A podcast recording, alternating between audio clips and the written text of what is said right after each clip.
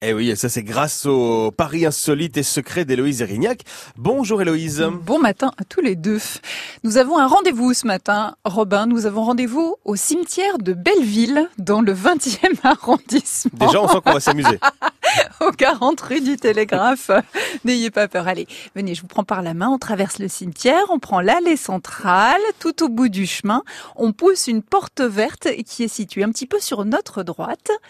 Et passons cette porte pour y trouver les enfers. Un Alors, champ de fleurs, Ah oui. mais pas du tout. c'est bien aussi. Un champ de fleurs. Et quand je dis champ, c'est un vrai champ, pas une friche de fleurs sauvages. On cultive les fleurs à Paris. Bah, heureusement. Eh ben oui, ben il y a deux ans. Ben c'est pas évident. Je vous parle d'une vraie exploitation agricole. Ah oui, d'accord. Ah, mais je vous mieux. parlais pas de. non, pas du tout. Il y a deux ans, la ville de Paris a mis à disposition une parcelle de 1200 mètres carrés située au pied du réservoir de Belleville dans le cadre de son premier appel à projet Paris Culteur. Et l'objectif, c'est de faire revenir l'agriculture dans la capitale. D'accord. C'est l'association Plein Air qui a remporté cet espace pour y créer la première ferme floricole commerciale de Paris intramuros. Alors, le sol, il était très pollué, en métaux lourds, donc impropre à l'agriculture alimentaire. Toute une équipe de bénévoles s'est attelée à l'énorme tâche de préparation d'un terrain qui était complètement à l'abandon et depuis, on y cultive des fleurs. Enfin, Mazami Charlotte y cultive des fleurs. Mazami Charlotte. Oui, c'est le nom de la floricultrice qui s'occupe de ce champ. C'est une designeuse industrielle de formation, donc rien à voir.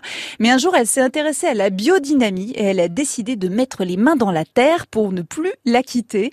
Cultiver dans Paris, sans pesticides, sans insecticides, sans engrais chimiques, selon une méthode japonaise. Masami Charlotte dompte des bactéries qu'elle fait fermenter dans de l'eau et du sucre qui lui permettent ensuite de nourrir le sol et les plantes. À ses côtés, dans le champ, vit un couple de pies, un crapaud. On est, on est presque dans un film de Disney. hein. On est derrière la porte d'un cimetière, mais on est presque dans un film de Quand Disney. les gens poussent la porte, ils chantent d'ailleurs. Voilà, c'est ça. Tout on chante. Et il y a de plus en plus d'abeilles qui trouvent évidemment le lieu très agréable. Est-ce qu'on peut se promener dans ce champ de fleurs? Oui, on peut.